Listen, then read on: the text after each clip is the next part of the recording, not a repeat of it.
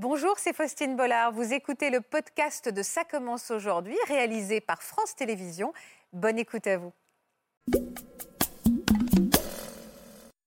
Quand je faisais l'émission, si tout se passait normalement, j'étais déçue. À l'époque, faut penser que c'était 70.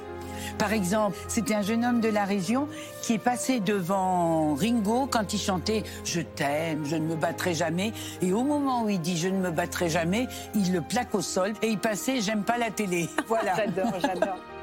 Vous êtes et toujours et encore la dernière gagnante française de l'Eurovision, c'est en 77. Ben, je n'en garde que des bons souvenirs. Euh. Je suis très heureuse, hein. je suis très contente. Je me dis même que j'ai bien fait d'y aller, du coup. Mais n'empêche que cette aventure d'Eurovision est une aventure spéciale. Et aujourd'hui encore, je reçois des vidéos d'enfants qui chantent l'oiseau et l'enfant toujours. Et c'est quand même extraordinaire. Tant que j'ai l'énergie et la voix, j'ai envie de chanter, quoi. C'est ma vie. J'ai toujours envie de réinventer, mais c'est pour toutes les chansons. Et c'est comme ça qu'est née La Parisienne. Elle est encore plus d'actualité 45 euh, ans après. C'était une chanson avec un texte euh, très visionnaire. Oui, oui, c'est vrai. Hein.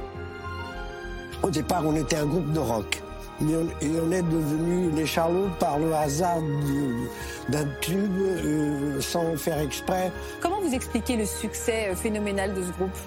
Je ne peux rien expliquer, madame. Très bien, monsieur.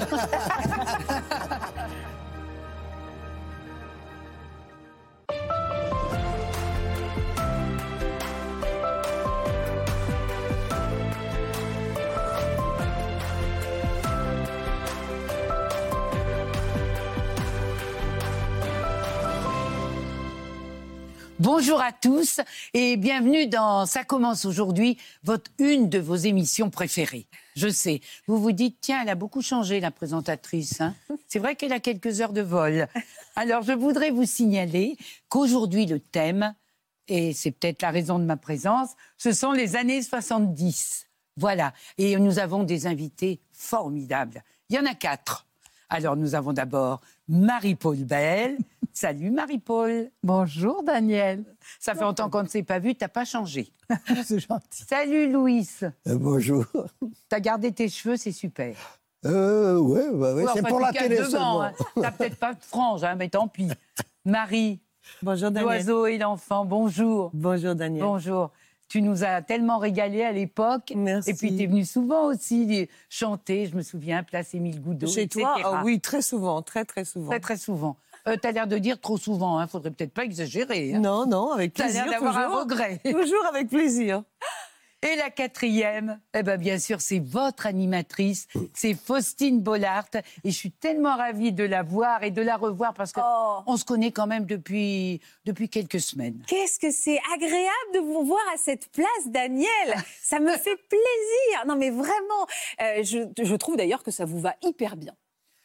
Bah, c'est-à-dire que j'ai quand même été un peu animatrice, quoi. Ouais. Pendant combien de temps vous, êtes, vous avez occupé cette place de l'heure du déjeuner ou de bah, L'heure du déjeuner, non mais tu sais qu'on peut changer, tu peux prendre ta Non mais j'en prendrai ma place après parce que je trouve que c'est très confortable celle-là. Bon, bah, très bien. Pendant... moi aussi, alors il y a des coussins, il y a un verre d'eau, il y a tout ce qu'il faut. Pendant combien de temps, eh ben, Daniel? Ça a duré 13 ans et 3 mois et les 7 dernières années, j'étais responsable de l'émission. Responsable ne veut pas dire productrice au sens où on entend aujourd'hui. D'accord. Ça veut dire quoi alors, responsable ben, Ça veut dire euh, j'étais simplement responsable du contenu. C'est là que j'ai eu envie d'emmener l'émission un peu partout en France parce que j'avais envie d'aller vers les gens. J'ai toujours eu envie, parce que je pense que c'est, c'est ça la gratification de ces métiers, c'est de partager quelque chose avec les autres et avec le public. C'est ça qui est génial. Et que le plus beau des voyages, c'est d'aller vers l'autre, hein, de toute façon. Et en même temps, euh, je trouvais que les décors à l'époque, je dis bien à l'époque. Hein, ah ben on va parler de cette époque, oui, justement. À l'époque, les décors n'étaient pas forcément super, super. Et je trouvais que la France était tellement belle que j'ai voulu la, la, faire découvrir euh, au hasard de nos, de, nos, en amenant des vedettes et, en, essayant de découvrir les, les gens très, très talentueux qui apportaient quelque chose qui était en province. La richesse de nos régions. Je présente Christelle Albarek, qui est la richesse de notre région ici. Bonjour. Et qui aime beaucoup les années 70 aussi. Hein. D'ailleurs, c'est peut-être la première question que j'ai envie de vous poser. Euh, Marie-Paul, est-ce que les années 70, comment vous nous les décririez? Des années de liberté dans tous les domaines, de folie, euh, de, oui, de, euh, et de vérité, de sincérité, parce que ça suivait euh, la grande révolution 68 tarde. Je veux dire, quand j'avais un peu plus de 20 ans, 23 ans, je- je- on, on allait dans les rues et en plus à ce moment-là, je faisais des études de psychologie et tout était parti de là et on avait l'impression qu'on allait révolutionner le monde. Et on l'a perdu, cette folie, aujourd'hui? Je pense. Et puis, on a régressé beaucoup au niveau de la liberté, au niveau on n'ose plus parler parce qu'on a peur des réseaux sociaux. Euh, Les choses on, est, on est très beaucoup plus coincé. On a régressé sur l'homophobie, sur euh, euh, sur euh, Surtout. de- sur tout. Je veux dire, euh, euh, moi, moi, je me suis battue. J'ai défilé dans la rue à, à l'époque pour soutenir Simone Veil, pour soutenir Gisèle Halimi. Et j'ai l'impression que ces combats-là, euh, il faut les recommencer. Oui, oui, je comprends. Et Et vous- vous- pardon, oui, vous vous non, souvenez non, du, comment le Nouvel Observateur avait titré euh, l'appel euh, des femmes pour l'avortement, pour Ouais. l'IVG L'appel des sais plus combien, 343 les salopes. 343 salopes. Ouais, ça, ça. ça, Ouais. ça- Bah oui. ça définit quand même pas mal les choses. C'est une des plus belles périodes de votre vie, vous, Louis, c'est Marie? Non, pas Pas spécialement. spécialement, c'est laquelle la plus belle spécialement. période de votre vie, Louis? Euh, ah, ça, je ne saurais pas dire. J'ai j'ai une belle vie en général. Euh, Très belle vie. Très difficile, oui. Alors, vous êtes nostalgique de ces années-là? Je ne suis pas de nature na- nostalgique, bien que le fado fasse partie de ma... La nostalgie, c'est quelque chose qu'il faut traverser, vous voyez, Oui. obligatoirement, mais on s'en sort très bien. On est très regardé par les jeunes, euh, Marie. Euh, ceux qui n'ont pas vécu ces années-là, vous en parleriez comment, vous? Des jeunes d'aujourd'hui Ouais. qui regardent l'émission. Elle est- On est très regardé par la jeune génération. Oui, je sais, j'en ai beaucoup autour de moi, mais euh, les années 70 pour moi, c'était mon arrivée. En fait, moi, je suis arrivée fin 70, 77. Et, euh, et j'ai effectivement euh, ressenti et vécu cette euh, liberté dont parlait Marie-Paul, mais aussi euh, euh, le côté où on se voyait beaucoup, les artistes, parce qu'il y avait énormément d'émissions de télévision, de variétés. Mm. Donc on se rencontrait beaucoup. Euh, et, euh, et je pense que les enfants, en fait, admirent, euh, sentent cette espèce de, de, de sentiment différent, de, on était vraiment différents. Une bande. Vous- Il y avait un effet de bande. C'est ça, on était vraiment retrouviez, hein. différents. Mm. Et, et je pense que c'est ça qui sentent, c'est cette, ce, ce- très à l'aise, cette liberté, cette, euh, Cette joie facilité, aussi. Oui, oui, cette la joie et tout. Et donc, euh, ce sont des choses que je vois euh, vraiment, euh, vraiment moins aujourd'hui. Oui, Mm. évidemment. Vraiment. Et les vedettes, elles se retrouvaient beaucoup sur votre plateau, sur le Daniel. plateau. Mais ce que je dois dire pour rajouter à tout ce qu'on a entendu, qui est totalement vrai, c'est qu'en fait, à l'époque, c'était l'humain qui était au centre de tout. Et que ça permettait aux personnalités de- d'exploser, de- d'exister. Et c'était un peu moins formaté qu'aujourd'hui. Oui, ouais. En plus, vous, tout pouvait arriver euh, dans les années 70 parce que vous étiez en direct. Ah oui, vous, tous les jours. tous les jours. Et parfois, c'était périlleux. On va regarder quelques images de Ah. l'époque. Et si vous me permettez, Daniel, de reprendre euh, cette place, parce que j'ai envie de vous voir aussi dans cette belle lumière-là. Je vais te dire, je te l'ai chauffé. Donc Ah bah j'adore l'idée. Eh ben, impeccable. je vais aller prendre ma place chaude alors. Merci Daniel. Bonjour, Bonjour Sheila. Daniel, bonjour tout le monde. Toujours avec beaucoup de plaisir que. C'est la forme, hein Ah oui, la grande forme. Ça va bien. En particulier pour toi. Ça va Cette année-là, c'était la guerre dans la gare du quai.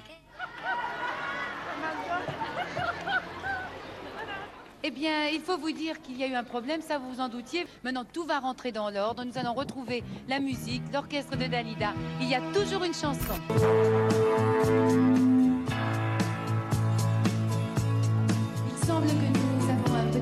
Cela arrive, vous savez, ce sont les moyens techniques. J'aime la fille que j'aime, c'est le titre de la chanson que vous interprète maintenant Ringo.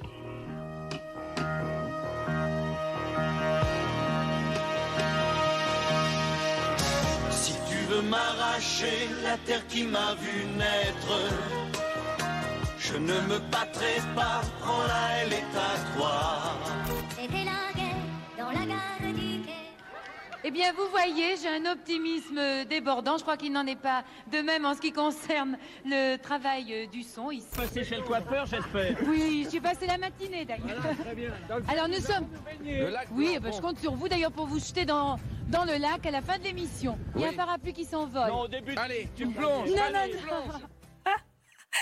C'est drôle parce qu'en fait, ces images, notamment celles avec Ringo, on les a vues et on a tous explosé de rire, c'est-à-dire qu'elles sont cultissimes et on ne s'en lasse pas. Ça vous amuse toujours autant de les découvrir? Bah, C'est-à-dire que quand je faisais l'émission, s'il n'y avait pas de grain de sable, si tout se passait normalement, j'étais déçue. Moi, j'adore improviser. j'a- Ah, je comprends. Parce que je pense que c'était une émission un peu comme dans la vie. Pour moi, c'était le prolongement de ma vie et c'était en fait une pièce dans l'appartement de ma vie. Voilà. Ouais. Et la vie nous réserve des surprises, bonnes ou mauvaises. Et là, c'était trop rigolo quand il fallait rattraper. La, la dernière, c'est vrai, j'avais passé une heure et demie avec une dame qui n'arrivait pas à me coiffer. Et après, vous êtes retrouvés en plein vent et elle devait faire la oui, tête bah, un peu derrière. en- avec une queue de cheval et tout. Et puis pour, euh, pour Ringo, c'était drôle parce que c'était un, un- un jeune homme de la région, c'était à Dôme en Dordogne, c'était un jeune homme de la région qui est passé devant Ringo quand il chantait Je t'aime, je ne me battrai jamais. Et au moment où il dit Je ne me battrai jamais, il le plaque au sol. Parce Il était tout seul, il faisait sa petite euh, révolution tout seul et sa manif, et il passait J'aime pas la télé. Voilà. J'adore, j'adore. Ah non, mais c'était. Mais tout ce qui surprend, moi, moi la vie, elle me.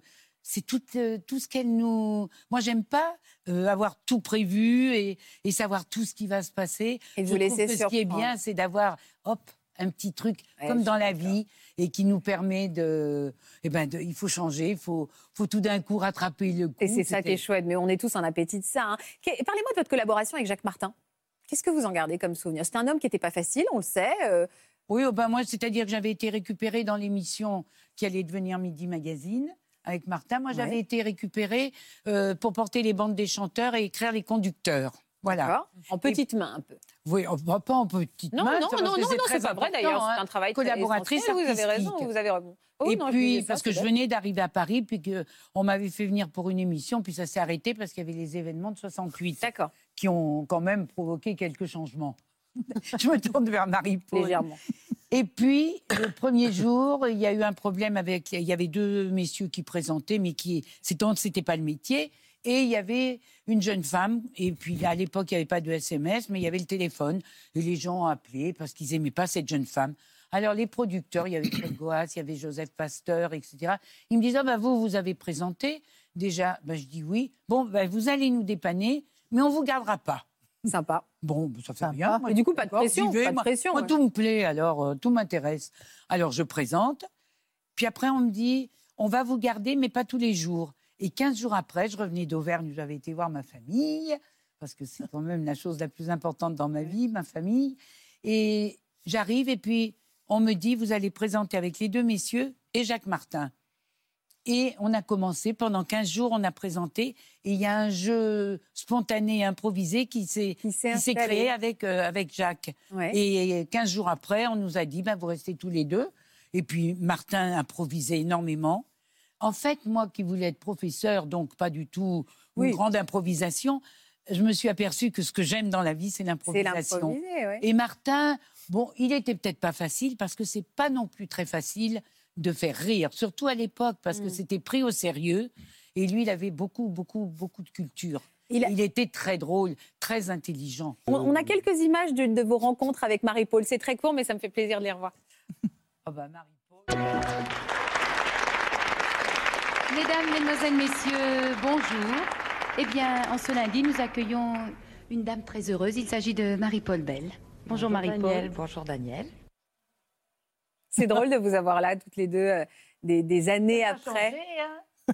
Ah oui, changé j'a- de La coupe de oui, cheveux. J'avais un une tignasse comme ça, mais Oui, mais c'était beau. je m'adapte. Ça vous paraît, Nous sommes adaptables. ça vous paraît loin? Vous vous en souvenez de ce moment? Bien sûr, bien sûr que je m'en souviens. Et c'était un bonheur. Vous savez, moi, le matin, je me réveillais, je savais que j'allais rencontrer tel ou tel artiste. Et puis, il y en a que j'ai fait venir qui n'étaient pas connus, qui sont devenus connus avec Qui l'émission. ça? Et pour moi, qui Oui vous avez Les des premières fois Ouais. Oh là là, il y en a un paquet. Par exemple, euh, Dave, Ouais. un jour me dit, il était au sommet de sa gloire, il chantait Vanina, et puis il me dit, euh, tu sais, euh, je suis venu, j'ai un copain qui faisait la manche. Ouais. C'était un mec avec des cheveux tristes, une moustache triste, et il me dit, je veux bien enlever une de mes chansons, puisqu'il devait en faire deux dans l'émission qui durait 27 minutes. Et, et moi, je lui ai dit, mais tu n'enlèves pas ta chanson, on va le prendre. Et simplement, moi, je vais couper mon blabla. je peux le faire. Ah, il a dû apprécier. Ça, c'est élégant. Ça, c'est élégant. Et c'était Francis Cabrel. Ah, ouais, d'accord. Voilà. Ah oui, donc forcément. Et je peux vous dire que les cadreurs, tout le monde sur le plateau, il nous a interprété Je l'aime à mourir. Il n'avait pas encore de maison de disque. Il n'avait pas Pas encore tout le monde de est, maison de est disque. tombé, mais Ben, En amour. ma première tournée. Dave, Francis Cabrel et moi. Ah ouais? On était en tournée oui, avec Patrick Sébastien. Et c'était mes... mon début, en fait, on va dire, sur scène. Et après l'Olympia, euh, pendant un mois. Vous en gardez quoi comme souvenir? Ah, L'Olympia pendant un mois. un mois. hein. C'est C'était dingue. hein. Aujourd'hui, les artistes passent deux, trois jours. euh, C'est ça. Et nous, on est resté un mois à l'Olympia. Ben, je n'en garde que des bons souvenirs. J'aime beaucoup Dave, évidemment. hein, Ouais. On est Oh, bah, très- Oh, il vient proches. souvent sur le plateau. Difficile. Oh oui, ouais, non, mais ouais. Deb, c'est un personnage. Il a-. En plus, il est bourré d'humour, il est intelligent. Ah, ça, pour avoir de l'humour, Une euh. autre pareil, lui, il a toutes, tout à toutes fait. les qualités. Comment, pourquoi d'accord. D'où vient ce, ce surnom de la Grande Duduche? Alors attends, avant la Grande Dudu, je voudrais simplement Oui. dire avec Marie-Myriam, on a vu tout à l'heure les problèmes de Dalida qui a fini par chanter sur son playback, Ouais. parce que c'était à l'extérieur et que c'était moins, moins perfectionné qu'aujourd'hui Mm. le son, hein, c'est pour ça. Et bien Marie, tu étais venue Moi, là avec Claude François. avec Claude François parce que j'avais fait deux jours sur cette Qui m'offre une rose. Voilà, il a la rose à la main. Et ben voilà.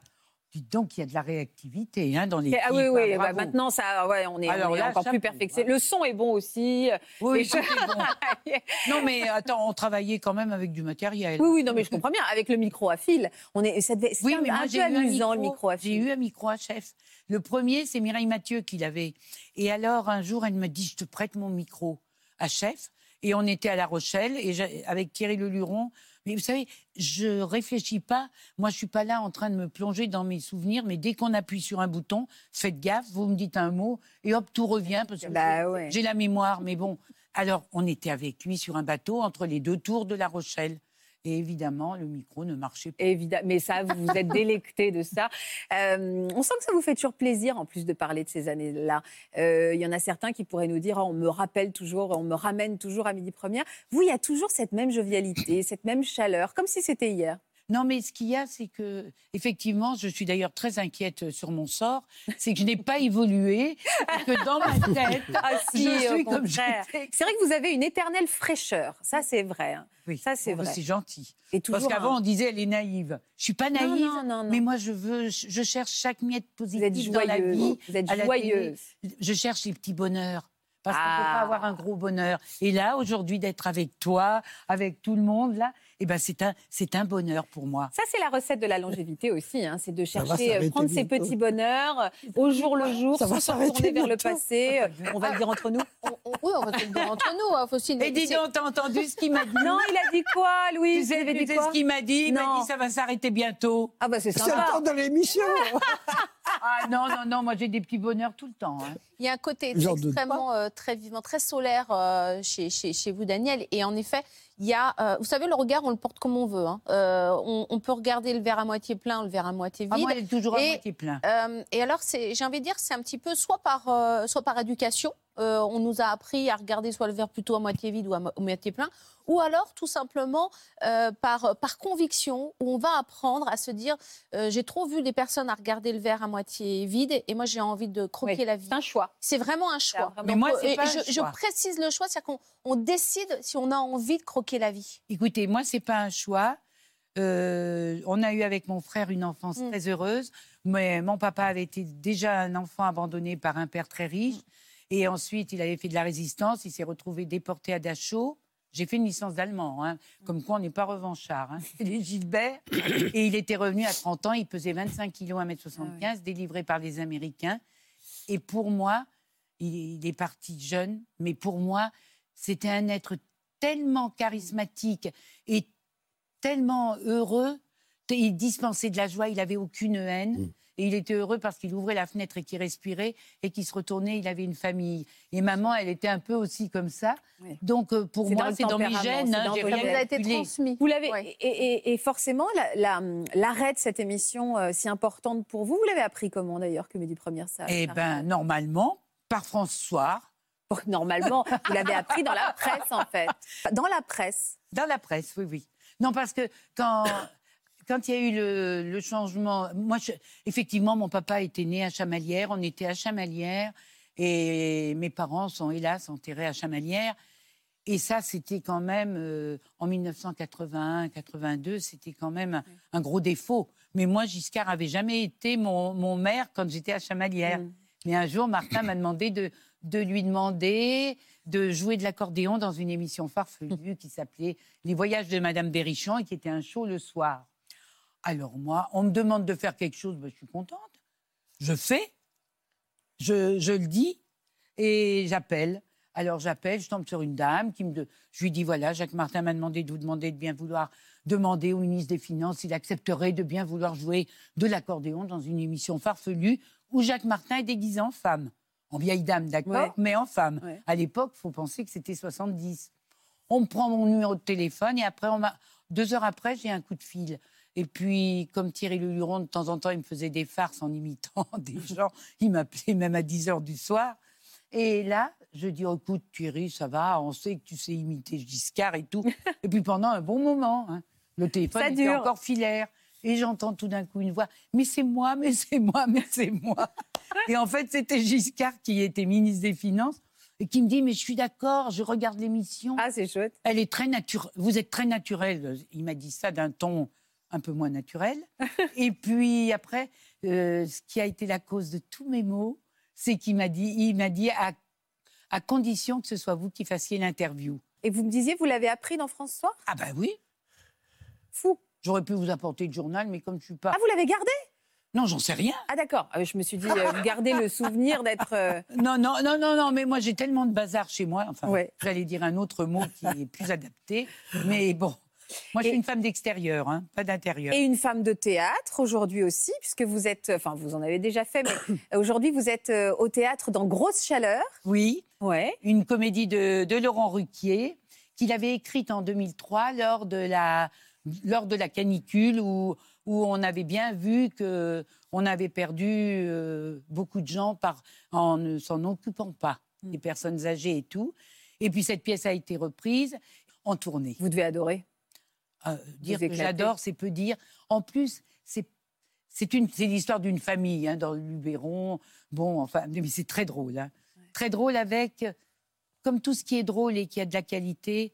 Un Il y a aussi derrière. quand même. Il y a des messages, il y a des il y a- il y a valeurs quand même et il y a un sens. messages. Un sens. Et c'est ça, avoir de l'humour et avoir la distance, c'est ça. Pour passer avec des les messages. événements, mais c'est vraiment très, très, très amusant. Et moi, ce qui me plaît dans le théâtre, c'est que c'est de la corde raide, parce que chaque représentation. Eh ouais, c'est ça, c'est du direct en fait. C'est du toujours pareil. Il peut arriver n'importe quoi. scène, Il peut arriver n'importe quoi. Les soirs. Et là, euh, bon, ben, t'es- c'est la corde raide. Et en plus, ce qui est formidable, c'est de partager avec les Et autres. avoir le retour immédiat. Oui, Et, et avec les comédiens et, et, et, et- et de ne pas être seul, vous avez raison, d'être un travail d'équipe. Parlez-moi de ces années 70. Pourquoi on y est si attaché Et euh, voire peut-être un petit peu nostalgique Et comment on pourrait les définir? C'est une année de transition. Euh, sur le plan, on va dire, euh, psychologique, un peu social, c'est une année de transition. Il y a eu un peu, euh, on dit toujours, euh, du chaos naît la lumière. Et bien, dans les années, euh, il y a eu en effet la Révolution 68. Et, et, dans les années 70, il y a l'ouverture de tout le champ du possible. Et c'est comme si, en fait, tout, on pouvait tout cueillir. Et, et, euh, et on y allait, il n'y avait pas cette peur. Par contre, il y avait euh, énormément de conscience. C'est-à-dire qu'il y avait la liberté, mais la responsabilité de la liberté en même temps. C'était ça, les vrai, années ça, ouais, ça, 70. c'est vrai, et donc, il y avait vraiment cette, ce sentiment de, de- toujours de respect, mais en ouvrant les choses. Et c'est pour ça qu'on pouvait aborder des sujets extrêmement graves, politiques, euh, engagés, mais il y avait à la fois de l'humour et beaucoup de profondeur. Ça, c'était les années 70. Et de l'autodérision et de la Oui. dérision. Et je pense qu'on ne peut pas vivre heureux si on n'a pas d'autodérision et de dérision. Et on est Mm. dans une époque, ben, on n'a pas tellement la place, enfin, je vois pas beaucoup de place pour, pour l'autodérision et la dérision. Marie, vous, je me demandais justement, puisqu'on parle d'autodérision, est-ce que parfois, chaque année, quand il y a l'Eurovision, vous dites, pourvu que la France gagne, qu'on arrête de m'appeler chaque année pour me faire réagir sur, euh, Oui, sur euh, oui, l'Eurovision? oui. Parce que vous 46 êtes et Alors, toujours et encore la dernière gagnante française de l'Eurovision, c'était Oh, en ben oui. 77. Euh, Moi, je suis très heureuse. hein. Je bah, suis très contente euh, d'avoir représenté. Je me dis même que j'ai bien fait d'y aller, du coup. Et euh, Vous regardez, vous, chaque année? Euh, Je, je regarde chaque année, moi Ah j'adore. ouais, hein. c'est drôle. Bah, la première Eurovision que j'ai regardée, c'était euh, Gigliola Cinquetti en 64. Ah, vous avez Non, non, L'État, non, non, l'État. J'adorais cette chanson. Et, euh, et donc, c'était, c'est la première Eurovision que j'ai vue. Et depuis, bah, enfin, à part la mienne, je me suis pas vue. Enfin, je me suis vue après. Ah, bah vous vous êtes vus. Nous, on a quand même, on résiste pas à l'idée de regarder ce moment Ah oui, quand même. oui, on adore l'oiseau et l'enfant. Si, si, je me suis vue après. Aux yeux de lumière qui voit passer au loin les oiseaux. Comme l'oiseau bleu survolant la terre, nous trouverons ce monde amour.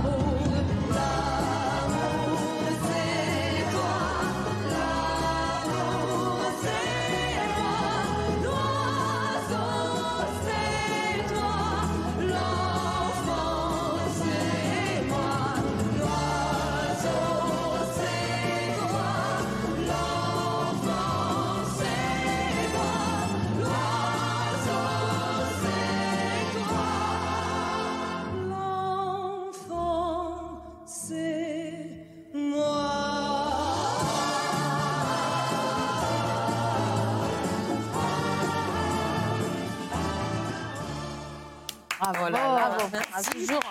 Merci, C'est vrai que vous aviez les mains qui tremblaient. Ah, vous, me vous, nous faisiez on a, eu, noter. on a eu plein de soucis. D'abord, la chanson dépassait de 8 secondes. Donc, il a fallu très calibré. hein. accélérer l'oiseau et l'enfant, La fin? Accélérer toute Ah, la tout chanson pour Perdre. que, euh, pour ah, que ça fasse 3 minutes, parce qu'on ne pouvait pas dépasser les 3 minutes. Ah non, c'est très Et là, c'est la première fois que je le chante, donc c'est pour ça qu'on va très vite. Lorsque je le chante après le prix, là, on, on est reparti euh, un peu plus cool. un peu plus à la cool. Et puis, euh, et puis aussi, mon, mon grand truc, c'était les huit mesures a cappella, mais Le début. et même là, ça recommençait, mais au Ça, début. c'est angoissant. Et c'était horrible parce qu'il fallait surtout pas un chat, enfin, il fallait rien, quoi.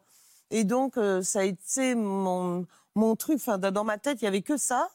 Et, et donc, on l'a beaucoup travaillé. Jean-Paul Cara m'a fait beaucoup travailler euh, ce- ces huit premières mesures a cappella. Pour Surtout que- avec le stress, l'angoisse. Vous aviez quel âge à l'époque, Marie? J'avais 19 ans. Le lendemain, Ah ouais. c'était mon anniversaire. J'avais 20 ans le lendemain. Ah, bah quel cadeau Oui. Là, non, mais ça doit cadeau. être tellement impressionnant. Je comprends que ces mesures aient pu vous donner des sueurs froides.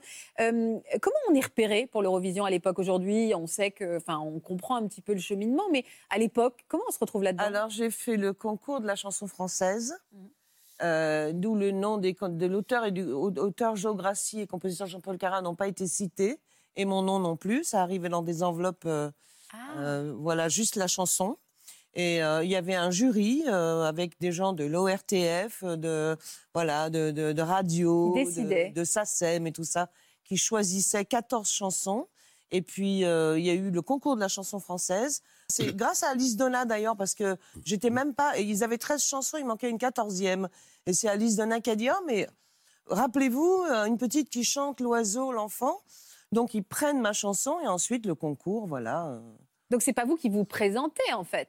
Non non. vous vous retrouvez été- un peu malgré vous, quoi, dans une, Oui, dans enfin, une on, a aventure été, comme on a été choisis. euh, Non, mais c'est une belle histoire. C'est très joli. On, arrive à Londres, on n'avait rien. On a notre, les personnes qui représentaient notre maison de 10 sont parties faire la fête à Londres. Et nous, on était à Wembley. Et donc, euh, nous, on n'avait rien. On n'avait pas de salle de conférence. Euh, nous, on voyageait en bus avec les musiciens. On rentrait en bus avec les musiciens. Et, tous les autres avaient des voitures privées, des Rolls, des machins. Ils avaient tout. Et arrive une dame qui est, qui est Zinkensein, allemande, le bras droit du grand patron de toute la maison de disques euh, par rapport à. Enfin, c'était Polydor à l'époque. Ouais, Polydor, ouais. dire. Et, euh, et, euh, et cette dame vient me voir, me dit Mais où sont les représentants de France? Et, et Jean-Paul a dit bah, Ils sont pas là, et on est tout seul. Mais votre salle de conférence, on n'en a pas. Enfin, dans l'heure, on a tout eu. Et, et ce soir-là, bah, le soir de l'Eurovision, je suis rentrée en Rolls. Je, je suis rentrée en. Rolls-Royce. Venu en bus et rentrée en Rolls-Royce. Donc j'ai trouvé, j'ai trouvé l'histoire. Le décalage dire, entre voilà, vous, un peu contraste, perdu, et rentrer et en comme. Daniel rire énormément. euh, et je, par exemple, j'ai pas réussi à dîner parce que chaque fois que j'essayais de manger, on me faisait congratulations, donc je serrais des mains et je posais la, la fourchette et mon assiette partait. Et donc euh, à l'hôtel, le, le- le chef de, de l'hôtel où on était avait fait un gâteau avec le drapeau bleu, blanc, rouge et avec Happy Birthday Marie. Bah oui, parce que vous aviez Euh, 20 C'était ans. mon anniversaire et, c'est- et Quel donc, souvenir. moi qui suis pas très ce genre de gâteau, j'étais contente parce que je n'avais pas dîné. Donc euh, à 3 h du matin, j'ai Vous étiez le gâteau. content de vous empiffrer votre dîner, gâteau. Exactement. Votre vie a basculé du jour au lendemain, cette grosse notoriété, cette Ah oui. popularité, dans le bon sens ou un peu effrayant à 20 ans? Non, dans le bon sens, c'était amusant, mais euh, oui, je me suis retrouvée quand même euh, à l'hôpital parce que j'étais euh, anémiée, fatiguée, euh, parce qu'on mangeait belle, des, plateaux, des trucs dans l'avion. Enfin, c'était. euh, Mais, je- mais je regrette rien. Je trouve que c'est une belle aventure. Que euh, même si après j'ai fait des chansons qui, qui sont différentes, enfin, qui n'ont rien à voir comme un homme libre où tout est pardonné, une nostalgie et tout ça, mais mais n'empêche que cette aventure d'Eurovision est une aventure spéciale.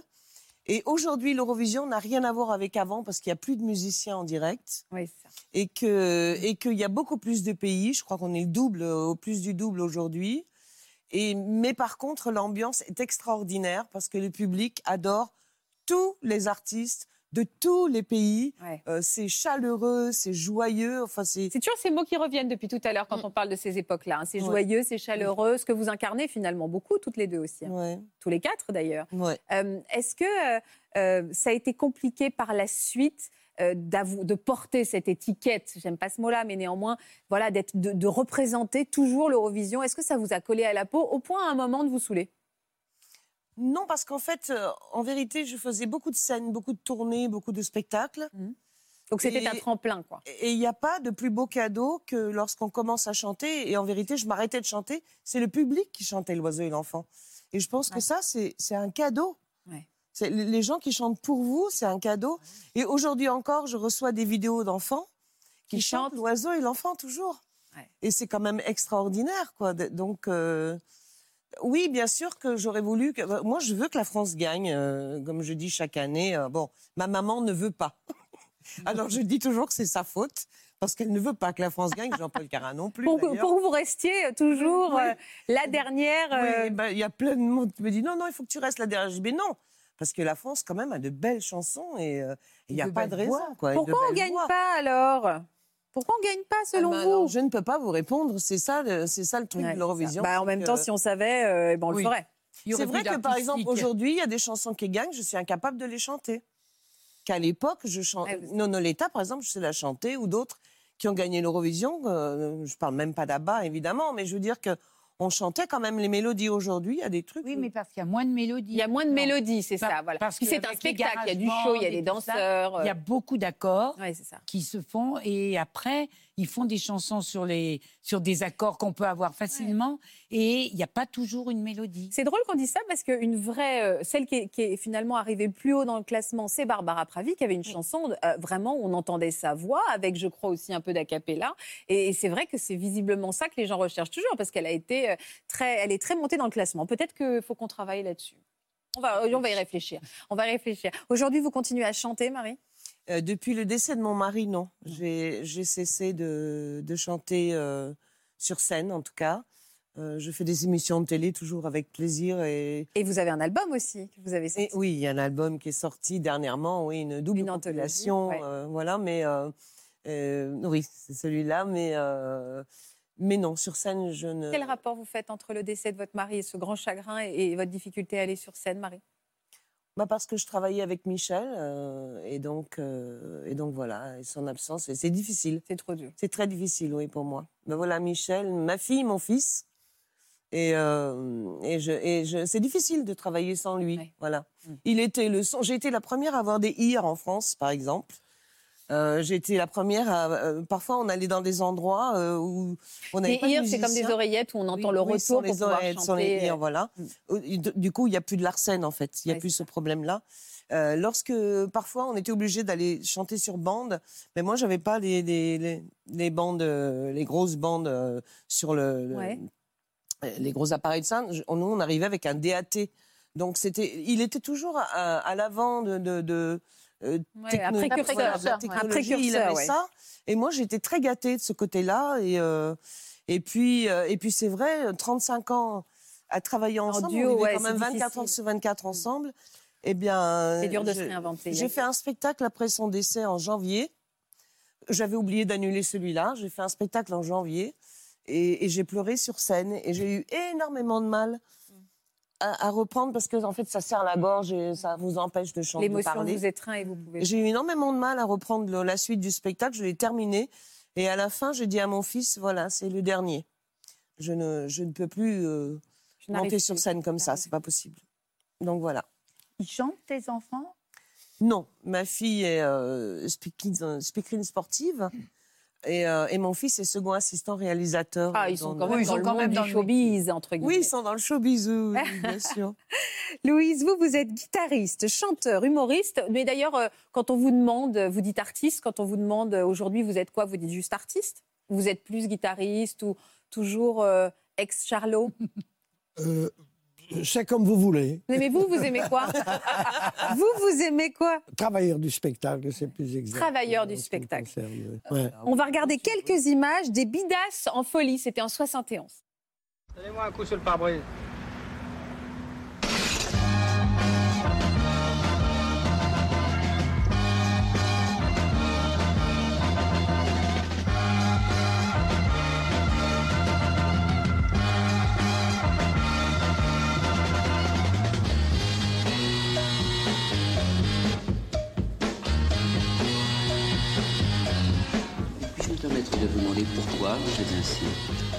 Pensait que l'armée nous fournirait des vêtements.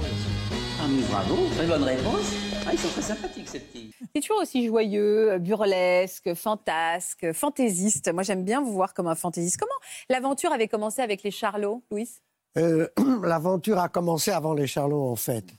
L'aventure a commencé en 1965 avec euh, un groupe, c'était les mêmes, les mêmes personnes, sauf Phil, qui nous a rejoints après. Mais bon, au départ, on était un groupe de rock. Voilà.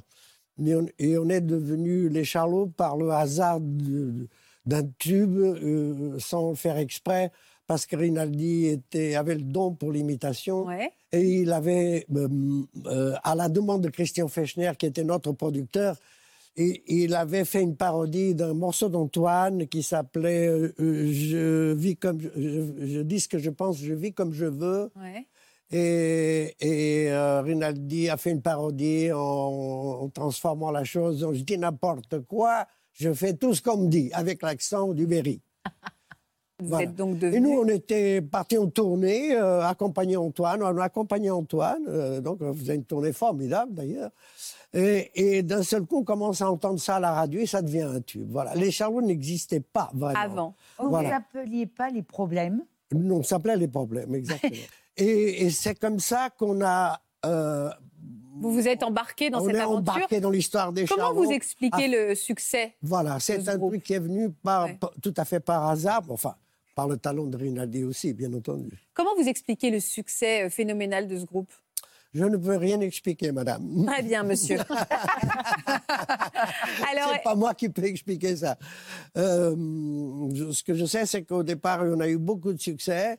Et ce film-là que vous avez, euh, euh, dont vous avez montré un Ouais. extrait, euh, c'est donc le deuxième film des Charlots. Il y a eu un film avant. Et le film avait assez bien marché. Le producteur euh, nous a donc demandé de faire un deuxième, qui a été réalisé par Claude Zidi. Et là, le film a vraiment cassé cartonné. Ah. Après, vous vous êtes lancé dans une carrière solo avec beaucoup de succès, notamment au théâtre. Euh, vous nous parlez par exemple de Viens chez moi, j'habite chez une copine, Oui, qui est devenu un film d'ailleurs, mais au départ c'était une pièce de théâtre. Euh, oui, au départ, c'est une pièce de théâtre. Euh, Le film n'a rien à voir avec cette pièce, mais enfin, c'est encore une autre histoire. Je suis bourré d'histoire. Ah oui, j'ai l'impression. Ah Faut que je passe oui, la soirée oui, avec vous, Louis. Oui, oui, ah oui, plus. ah, plus on va ça, vous laisser, on va. Non, mais alors, euh, j'ai assigné la production après, parce que je- quelques années plus tard, je ne savais pas qu'on n'avait pas le droit de dépouiller une œuvre et de ne garder que son titre. Je l'ai appris quelques années Ouais. plus tard. Et c'est ce qui s'est passé avec Viens chez moi. Viens chez moi, hormis le titre, n'a absolument rien, Rien à voir avec Voilà. le film derrière. Alors donc avec moi, il y a toujours des espèces de Il y a des histoires. des Et alors, l'histoire des bronzés. J'ai beaucoup de casquettes, si vous voulez. Ouais, et puis Je une sur la tête. Un empileur de casquettes. Et alors, l'histoire des bronzés, c'était en 78, le premier bronzé. 78, oui, c'est ça. ouais. Ça, c'est une histoire un peu folle parce que ça continue à vous. bah, ça- on- on continue à vous Bah, en parler. Oui, mais dans les, euh, dans les bronzés, je suis un invité. Euh, Oui, mais bon, vous êtes quand même. euh, tout le monde s'en souvient de ce rôle-là. Oui, je, je ne sais pas. Je... Le rôle de la valise, Ah oui, vous interprétez la valise, Oui, oui, évidemment. on en- on on m'en parle, c'est sûr. On vous en parle encore. hein. Bah.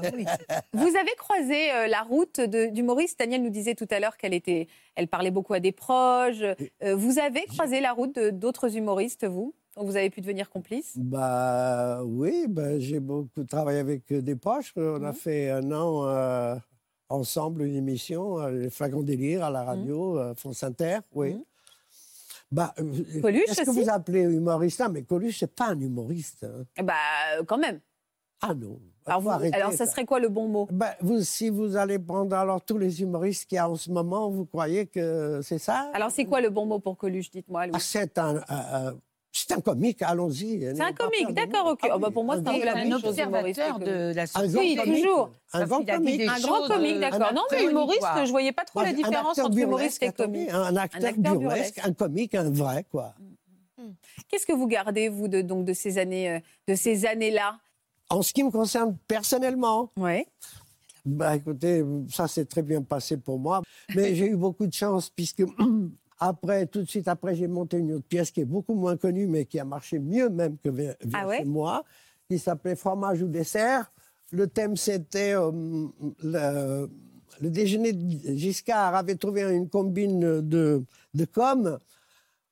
euh, qui consistait à aller chez, un, euh, chez une famille de Français, déjeuner, ouais. des entre guillemets des Français. Et donc, c'était pas très difficile à parodier. Et j'ai fait une pièce de boulevard politique qui a fonctionné euh, mieux que Viens chez moi, en tout cas dans le public. Ouais, c'est drôle. C'est peut-être même la pièce que, que j'ai eu le plus plaisir à jouer. Ah, ouais. À quoi elle ressemble votre vie aujourd'hui, Louis Att- attendez, juste que Pardon. je termine, s'il Oui, oui, pardon. vous en prie.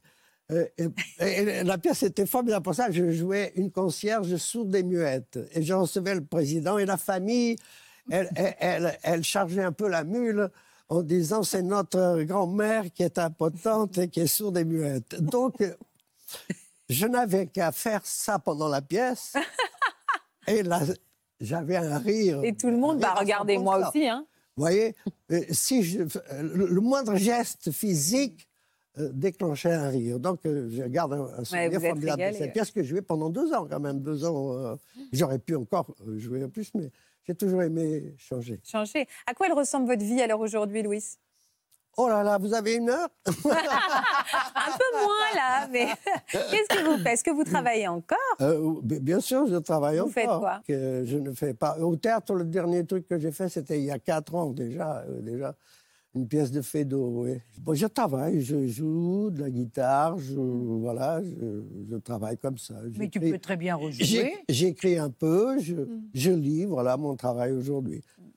Voilà. Mais euh, euh, si on me demande pour faire quelque chose, euh, Vous êtes toujours ouvert. je le fais. Vous Je êtes toujours open. Euh, je ne veux plus faire de galère, ça c'est sûr, c'est plus ouais. de mon âge. Quoi. Ça, je- je- Ils font pas de leur âge, hein, tous nos invités aujourd'hui. Hein. Non, mais je pense que le- le- la passion qui, euh, qui anime chacun euh, permet d'être d'être toujours sur le, le fil, de continuer à, à être dans le désir, dans l'envie et de, de- Et de dans la vivre ce qui est là. On ne curiosité. pas se poser la question de se dire est-ce que je le fais, est-ce que je le fais pas? Je pense que votre expérience de vie et, et la, comment dire, euh, toutes les surprises de vos vies vous ont donné cette, euh, cette niaque pour continuer à se dire mais moi je veux, je veux surfer, continuer Mm. à surfer là-dessus, je ne veux pas que ça s'arrête. Et il n'y a pas de raison que ça s'arrête.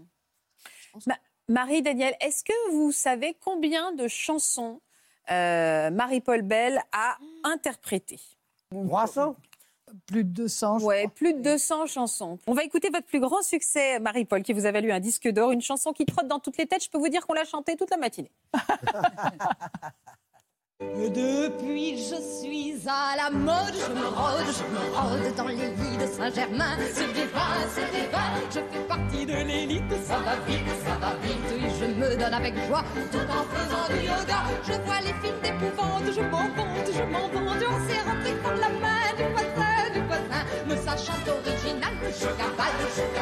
j'assume ma libido. Je vais draguer en vélo. Maintenant je suis parisienne, je me soumets, je me soumets, et je connais la détresse et le cafard et le stress. Enfin l'écologie, je m'initie, je m'initie, loin de la pollution. Je vais tondre mes moutons, et loin de la pollution, je vais tondre mes moutons, et loin de la pollution, je vais tondre mes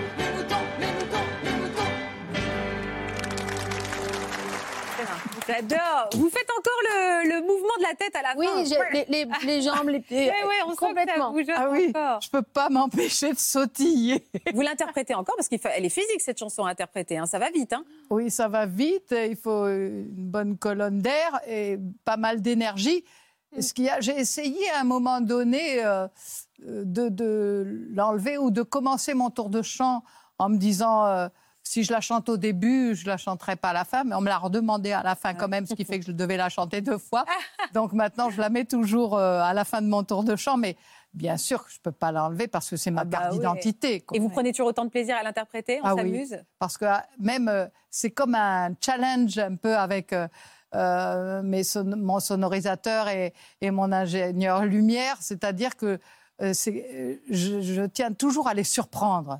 Euh, bah, j'ai beau- fait beaucoup, beaucoup travaillé et fait beaucoup de concerts, et, et donc j'ai toujours envie de réinventer. Mais c'est pour toutes les chansons. À chaque fois, on, on réinterprète. on- euh, les, chaque mot, c'est une intériorité de sentiment. Je veux dire, aussi bien pour les chansons nostalgiques que pour les chansons où il faut y aller, il faut avoir la pêche et tout ça.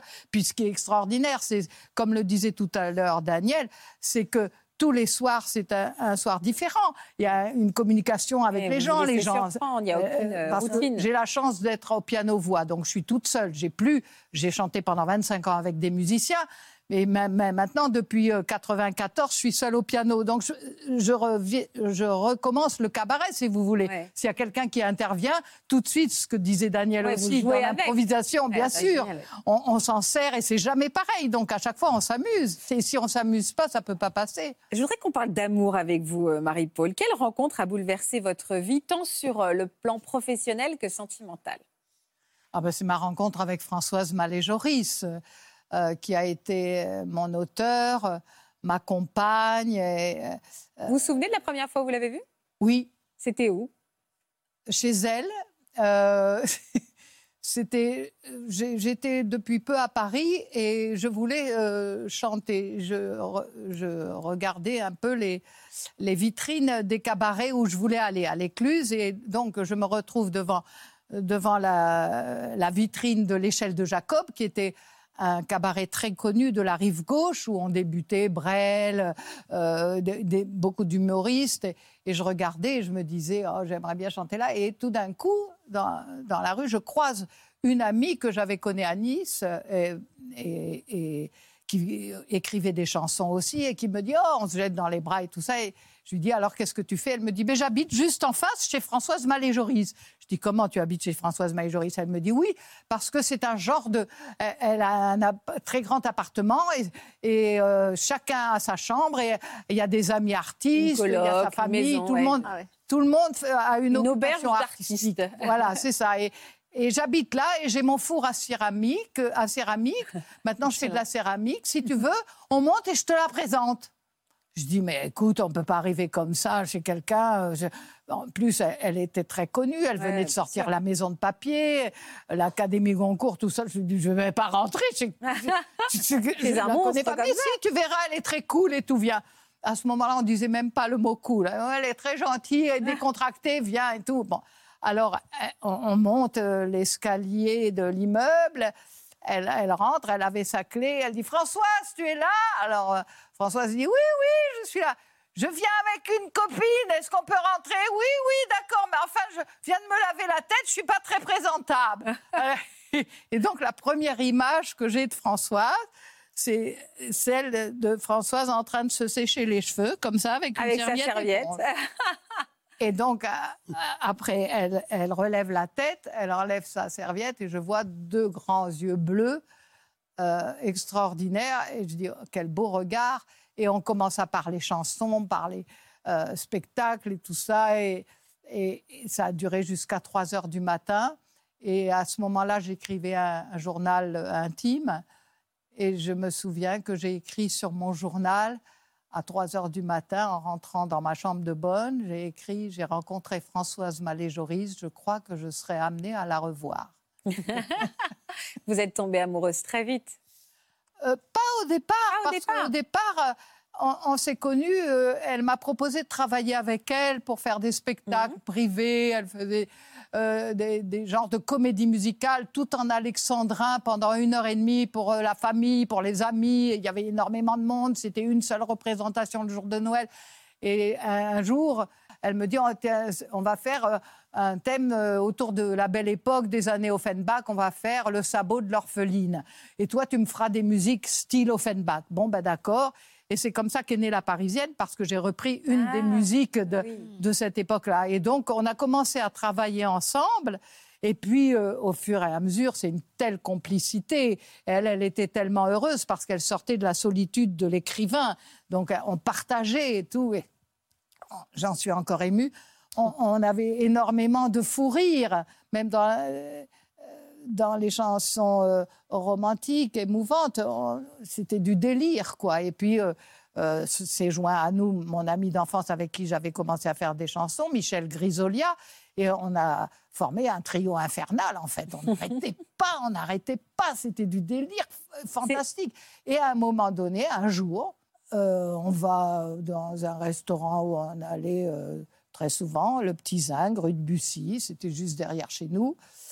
Et parce que, évidemment, j'ai intégré la maison de papier, j'ai eu ma pièce avec mon piano, etc., dans cette, dans cette famille euh, extraordinaire.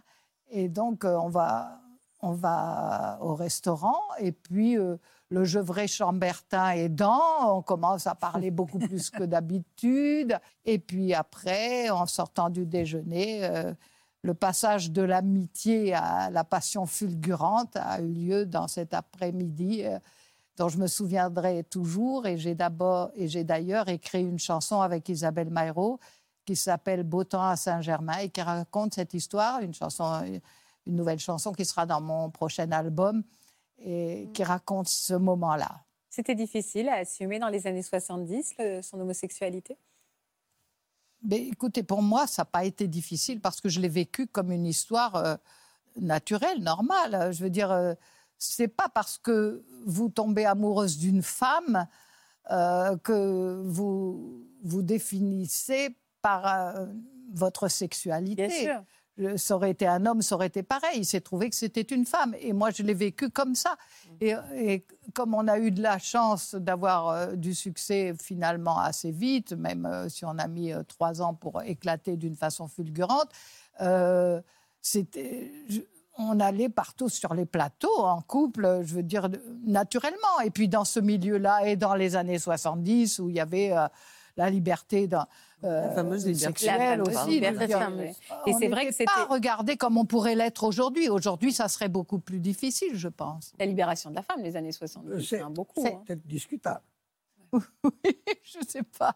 C'est, vraiment euh, le, c'est, le contraste que l'on a, c'est que on a le sentiment que dans les années euh, 70, euh, il y avait encore euh, une, une, une- une chape de plomb sur la morale, sur ce genre de choses, mais en réalité, il y avait euh, beaucoup plus de naturel pour parler des choses et beaucoup plus de franchise.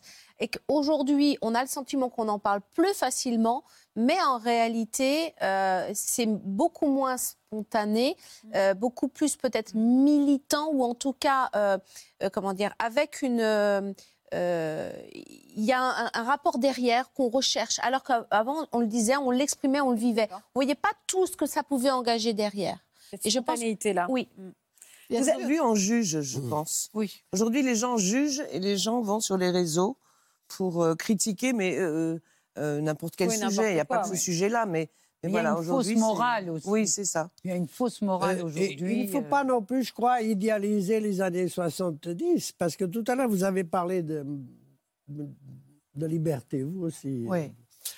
Bah, c'est en 69 que Harakiri a été interdit, uniquement parce qu'ils avaient euh, fait une couverture sur la mort du président de Gaulle, euh, Charles de Gaulle. Ils avaient titré euh, Balle tragique À à- à Colombey, un mort.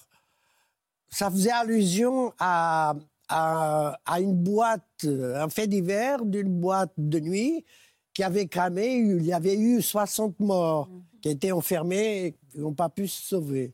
Donc, euh, ça faisait référence à ça. Le journal a été censuré et interdit. bien sûr. Non, il n'y a pas Oui, mais moi, en, en 69. Il y a- Donc, mais après, il, faut, ouais. il faut y aller très mollo, à mon avis. Il y a les notion- années 70. Comme Il y sur a la notion de liberté sexuelle. collective. C'est-à-dire qu'aujourd'hui, si on regardait, parce qu'à à chaque génération, il y a des choses extrêmement riches. Mais si on faisait, parce qu'on fait une, si on compare, si on décide de comparer euh, et d'essayer de comprendre une chose, c'est qu'en fait, il y avait dans les années 70 une approche à aller goûter à une liberté et la décision que cette liberté soit associée à quelque chose de collectif et collaboratif. Et, euh, après, dans les années qui ont suivi, dans les générations qui ont suivi, mais il y a quelque chose qui, se change encore aujourd'hui, c'est qu'on est après passé sur une liberté beaucoup plus individuelle. Voilà. Donc euh, 80, 90, c'était plus individuel. Par contre, aujourd'hui, on revient à quelque chose de plus solidaire, plus collaboratif, mais avec d'autres, comment dire, d'autres engagements, d'autres réalités que là- l'on a dans nos vies aujourd'hui. Je- vous, avez écrit, euh, vous avez écrit un livre où vous évoquez ce couple que vous formiez toutes les deux dans les années 70, donc 80, comme si tu étais toujours là. Euh, un très joli ouvrage à découvrir et à redécouvrir. Euh, juste un mot sur La Parisienne. C'était une chanson féministe, puisqu'on parle de, de militantisme. C'était une chanson féministe avant l'heure. Complètement, et elle est encore plus d'actualité euh, 45 ans après, parce qu'il y a eu le mouvement MeToo, il y a le, le Vélib pour euh, Je vais draguer en vélo, il y a euh, l'écologie, je vais loin de la pollution, je vais tondre mes moutons. C'était une chanson avec un texte euh, très visionnaire. Oui, ouais, c'est vrai. hein. Et euh, vous avez d'ailleurs sorti en 2019 une compilation de vos premières années de 69 à 76. Euh, et votre public aura le plaisir de vous retrouver au théâtre de Passy. Oui, du Oui, 1er du au 1er au 11 juin. juin pour fêter vos 50 ans de scène. Alors ça, j'ai du mal à y croire, mais c'est vrai que 50 ans de scène, Oui. vous les faites pas non plus. C'est gentil, ça me fait plaisir. Parce que tant que j'ai l'énergie et la voix, euh, je- je- j'ai envie de chanter, quoi. C'est ma vie. Tout le reste m'emmerde, soyons. J'adore l'idée de terminer là-dessus. Tout le reste m'emmerde, tant Non, que j'aurais mais du plaisir dire, à chanter. Tout ce qui est en rapport avec ce que je suis, avec. euh, je pense que ma mission, si je suis venue sur Terre, c'est pour partager et pour chanter et pour, do- et- et Pour donner. pour donner de la joie et que et j'en reçois tellement toute l'énergie que j'ai, je la dois au public. Donc tant que j'ai cette énergie et cette force et cette santé pour Et le faire et pour revenir, je suis très contente. Euh, Vous savez, le Covid, ça fait trois ans que j'ai pas chanté et trois ans que mon livre, euh, euh, mon, mon- mon disque, tout ça est en attente. J'en peux plus, j'en peux Ouais. plus, comme tout le monde, comme tous les Vous artistes. Donc, euh, Elle, elle, vous êtes volubile, mais voilà, on sent que ça a besoin de sortir, cette, cette expression oui. Vivement juin, quoi, pour moi. Vivement juin, on sera là. Merci beaucoup. Merci à tous les cas de nous avoir permis de replonger dans ces années-là avec autant. On a senti hein, cette joie, cette fraîcheur aussi, euh, cette réflexion que vous avez apportée également, Louis. Merci beaucoup à tous les quatre. Merci, Merci, infiniment. merci, Merci, merci. Christelle de nous avoir Merci, accompagnés. Et d'ailleurs, je tiens à vous préciser que pendant tout ce mois, chaque semaine, on va se retrouver, on va se plonger dans une décennie, donc les années 80, les années 90 et ainsi de suite. On va prendre du plaisir tous ensemble. On va s'amuser et on va avoir, j'espère, autant de fraîcheur que sur ce plateau aujourd'hui. Merci à tous d'être fidèles à France 2. Je vous donne rendez-vous donc demain à 14h, comme tous les jours. À demain. Vous aussi venez témoigner dans Ça commence aujourd'hui. Une question d'héritage à raviver les jalousies d'enfance au sein de votre fratrie. À la lecture du testament de l'un de vos parents, vos relations avec vos frères et sœurs sont devenues conflictuelles. Après le décès d'un proche, les problématiques de succession ont semé la zizanie dans votre famille. Si vous êtes concerné, laissez-nous vos coordonnées au 01 53 84 30 99 par mail ou sur le Facebook de l'émission.